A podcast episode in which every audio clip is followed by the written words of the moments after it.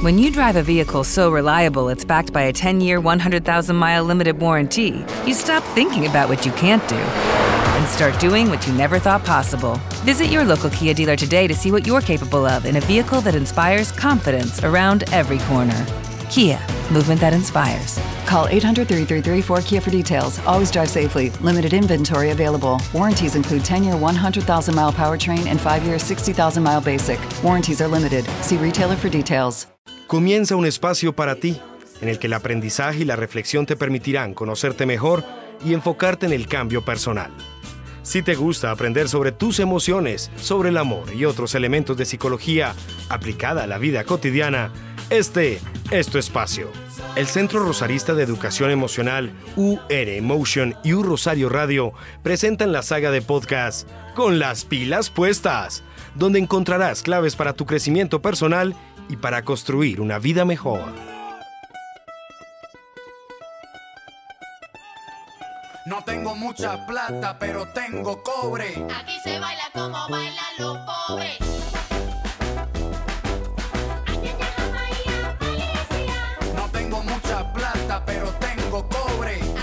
Les damos la bienvenida a esta edición del podcast con las pilas puestas, un espacio de U Rosario Radio y de Your Emotion, que durante 30 minutos les traerá recomendaciones sobre relaciones interpersonales, gestión emocional, salud mental. Este espacio está diseñado para que todas las personas que nos escuchen puedan tener herramientas que les permitan conectarse consigo mismas y con las y los demás.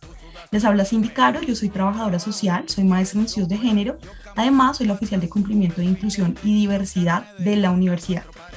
En la mesa de trabajo del día de hoy me acompaña Laura Rosso. Ella es psicóloga, magíster en intervención de sistemas humanos y actualmente es la psicóloga que integra el equipo de comprensión, orientación, recepción y acompañamiento, CORA, que es el equipo que atiende los casos de violencia basada en género y discriminación que se presentan en la universidad.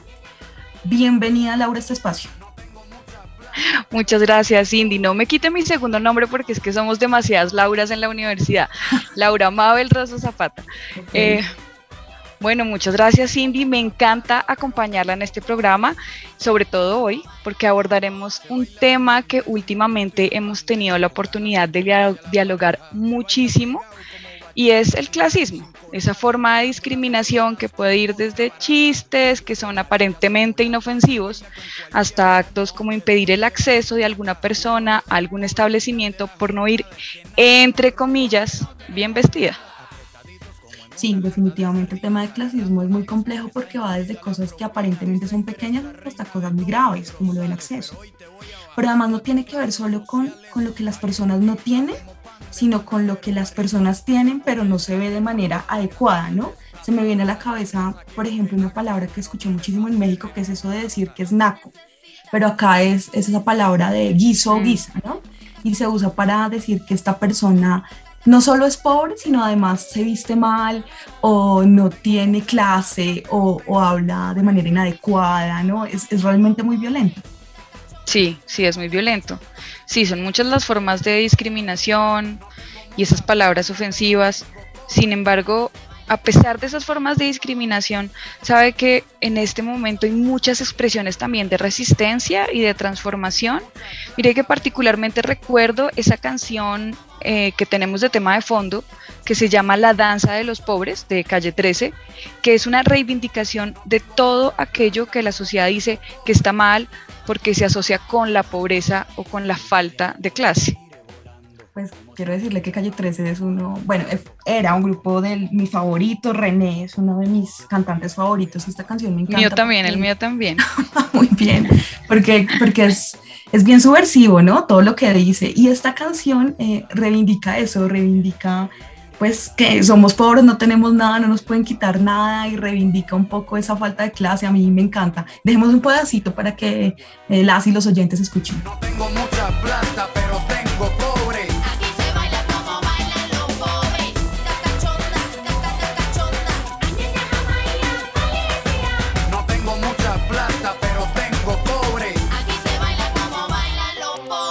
sin mantel, sin cubierto y sin bandeja, con ganas de comerse a la pareja. Se baila pegado como bachata, sin traje y sin corbata, embriagando las neuronas con vodka barata. Blancas, amarillas o mulatas, se baila con cualquier bombón que suelte la piñata. Lo bueno de ser pobre al final de la jornada es que nadie nos roba, porque no tenemos nada. Apretaditos como en una lata. Decanatura del Medio Universitario UR. Llega el momento de aprender y reflexionar acerca del tema del día mediante la voz de un experto. Esto es en positivo y en negativo. La vida es una ruleta y nadie sabe dónde acaba. No ayuda a nacer en cuna de oro. Bueno, Bueno, en este espacio queremos hacer una serie de claridades conceptuales a nuestros oyentes sobre qué es eso del clasismo. Por eso les traigo un invitado experto en este tema eh, y que conozco desde hace mucho tiempo. Él es Oscar Quintero, él es doctor en sociología, quien se desempeñó hace un- unos años como docente en la Universidad del Rosario y actualmente es profesor de la Universidad Nacional de Colombia del Departamento de Sociología. Bienvenido a nuestro programa, Oscar. Cindy, muchas gracias por este espacio. Bueno, para empezar, ¿qué es el clasismo?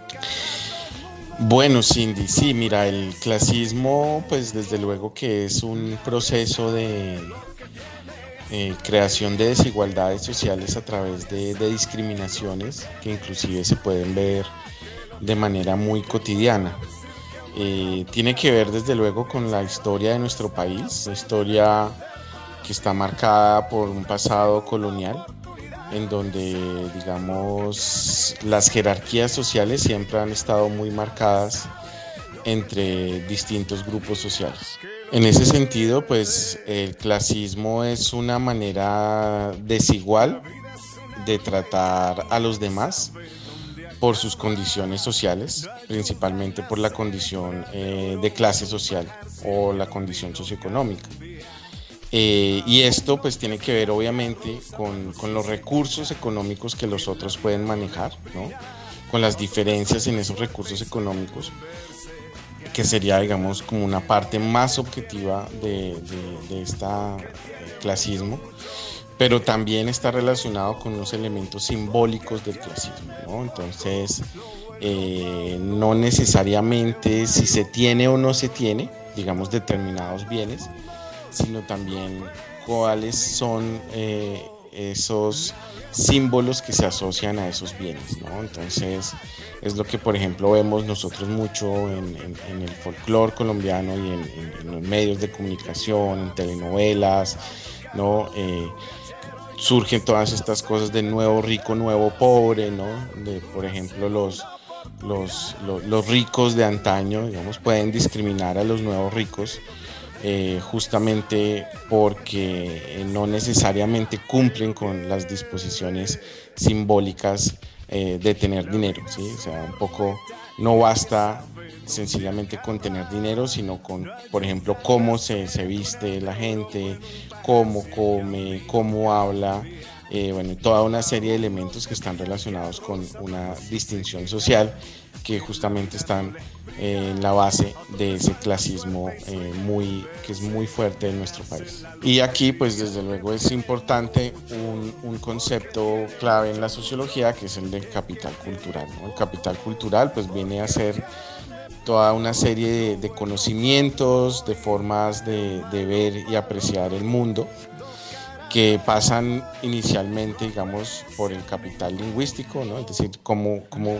habla la gente, eh, pero también pasa por otros elementos, digamos, más institucionalizados que son los, los estudios. ¿no? Entonces, mira que muchas veces por eso en nuestro país este asunto de eh, que le digan a uno doctor o que eh, le digan a uno profesional o que tiene que ver justamente con esa forma de eh, ubicar a la gente ¿no? en, en la sociedad y en ese sentido de tratarla de una manera distinta porque tiene o porque no tiene determinado nivel de estudio o determinados niveles de, de vida. Es decir, que en estricto sentido no tiene que ver con los recursos económicos, ¿verdad? Sí, no es claro, el clasismo no necesariamente tiene que ver con recursos económicos, eh, tiene que ver con, con esto que te comentaba sobre el capital social, eh, cul- cultural y con el, digamos, como con el, eh, el- el elemento simbólico de, la clase social. Entonces por eso es que uno escucha,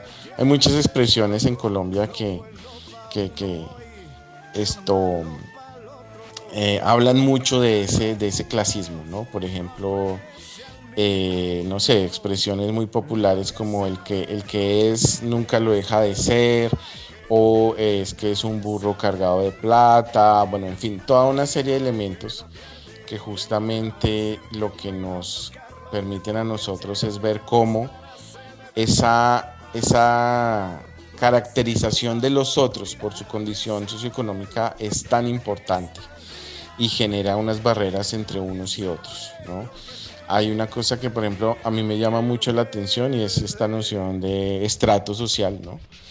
Eh, porque inicialmente el estrato social era una, una categoría administrativa para eh, identificar, digamos, en dónde vivía la gente y de acuerdo con eso, pues pagaba sus servicios públicos, bueno, toda una serie de elementos.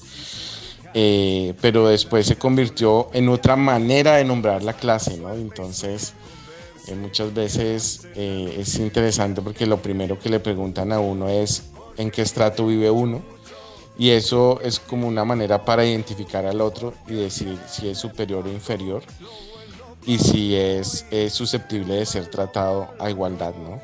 Eh, y yo creo que eso es muy complicado en una sociedad como la colombiana, no tratar a los demás i- igual, de, de manera eh, equitativa, igualitaria por su, por su condición social, me parece que, que está también en la base de muchas de las, de las violencias que, que vivimos en nuestro país. Oscar, comprendo entonces que esta discriminación tiene una base material, pero también simbólica. ¿Cómo podemos evitar que estas discriminaciones se sigan dando en una sociedad tan desigual como la que vivimos? Bueno, yo creo que una manera de, de evitar que estas situaciones sigan, sigan sucediendo es, es justamente desarrollar eh, un principio que incluso, incluso pues era uno de los grandes principios de la Revolución Francesa, ¿no? que era li- libertad, igualdad y fraternidad.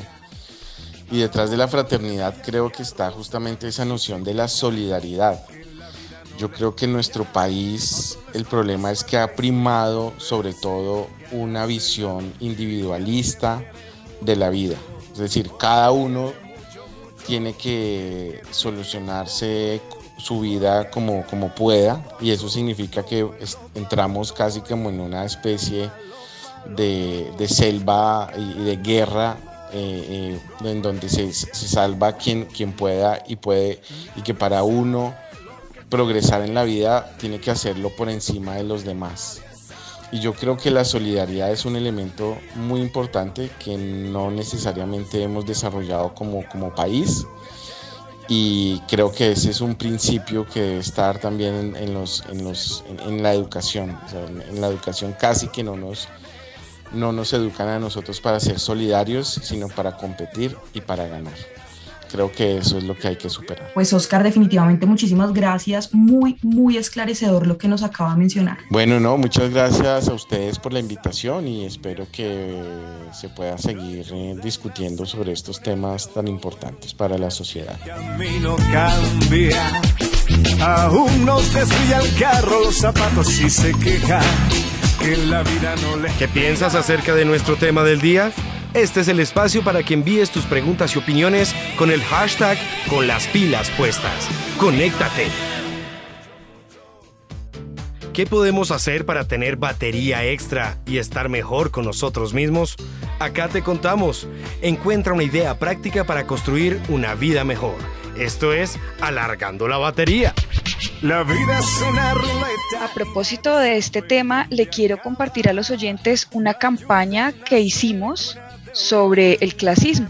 Ay, qué pereza esta pandemia, ya quería salir. Ay, sí. ¿Vieron que abrieron un autocinema? Sí. Deberíamos ir, un plan nuevo, ¿no les parece? Dale de una vez más, armemos plan esta noche y vamos en mi carro. Sí, me encanta la idea. ¿Invitamos a mi amiga Chiqui? Ay, todavía no. ¿Cómo puede ser amiga de esa vieja? Yo no entiendo. Ay, sí, además eso debe ser un paseo para ella. Ella vive en el sur de la ciudad y el autocinema queda en la 180. Además, yo no la quiero subir en mi carro. Qué comentarios tan horribles. ¿Ustedes por qué son así con ella? ¿No has visto cómo se viste? Y llega oliendo a sopa, están mesereando en esos restaurantes de corrientazos de por acá. No, gas. No fue.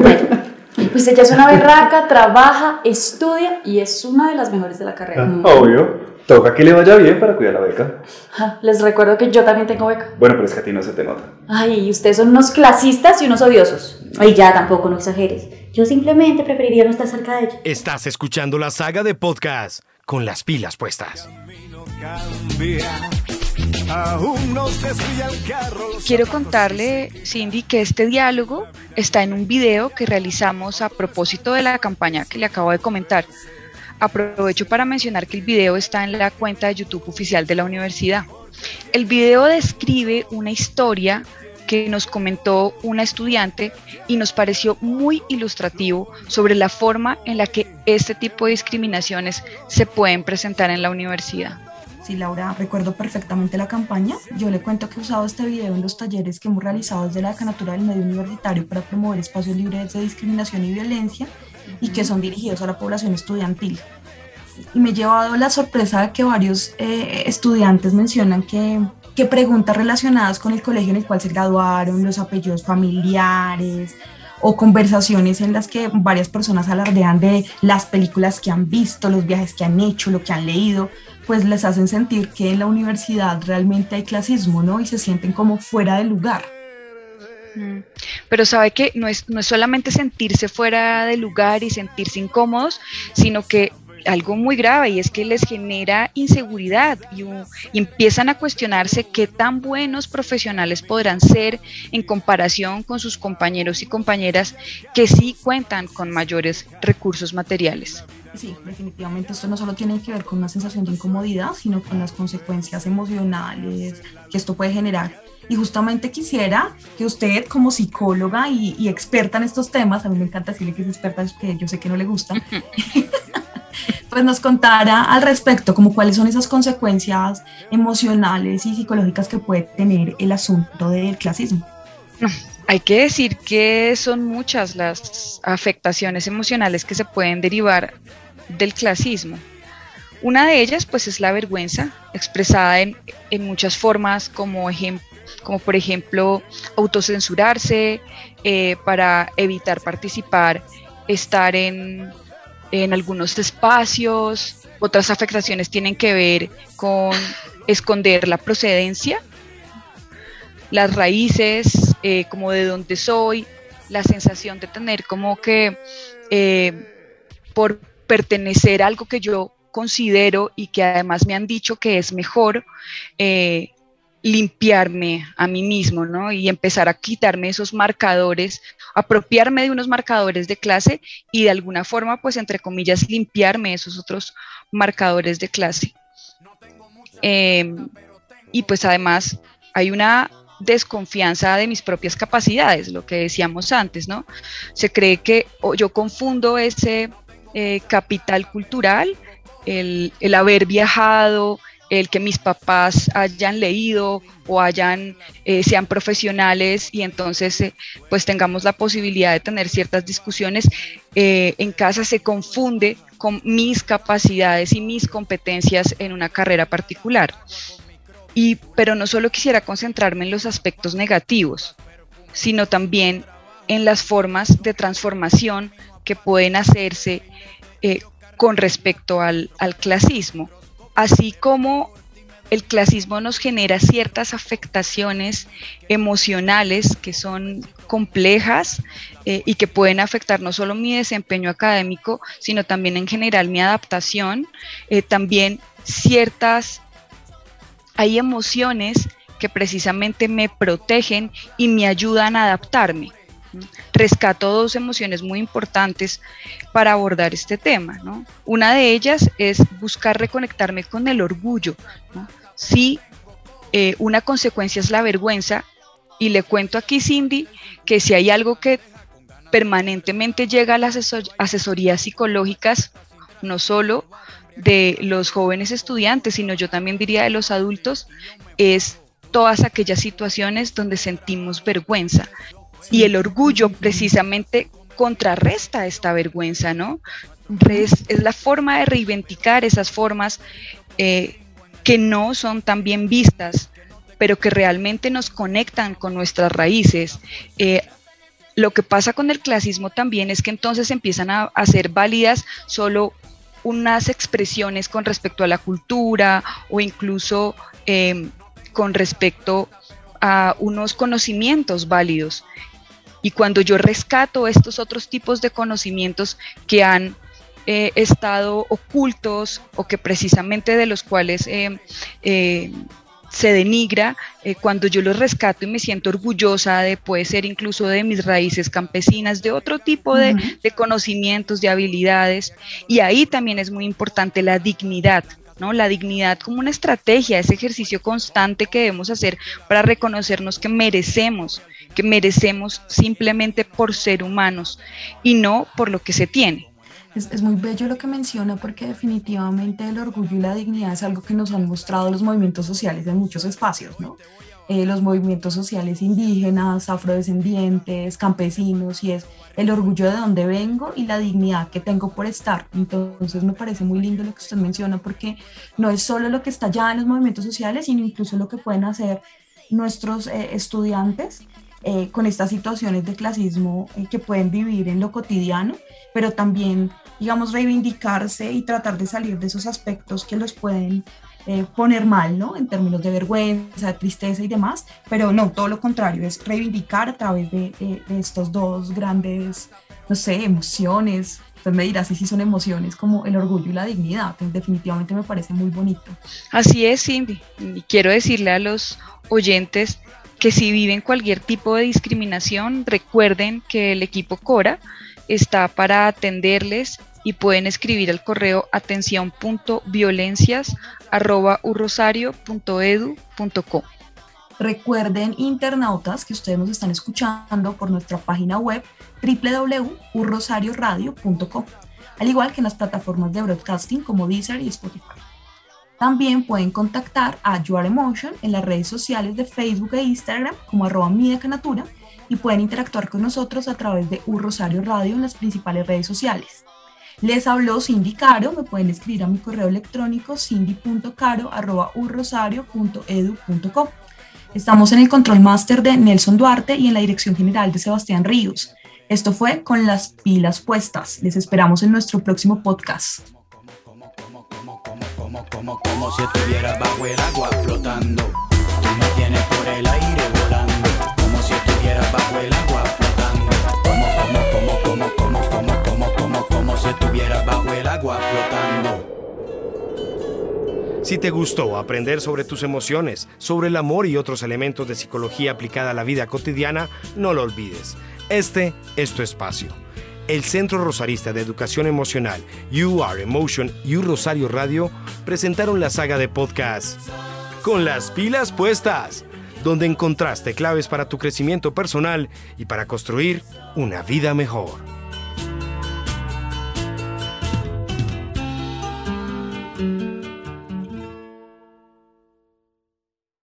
Hello, it is Ryan, and we could all use an extra bright spot in our day, couldn't we? Just to make up for things like sitting in traffic, doing the dishes, counting your steps, you know, all the mundane stuff. That is why I'm such a big fan of Chumba Casino. Chumba Casino has all your favorite social casino style games that you can play for free anytime, anywhere with daily bonuses. That should brighten your day a. Actually, a lot. So sign up now at chumbacasino.com. That's chumbacasino.com. No purchase necessary. Group. Void were prohibited by law. See terms and conditions. 18 plus.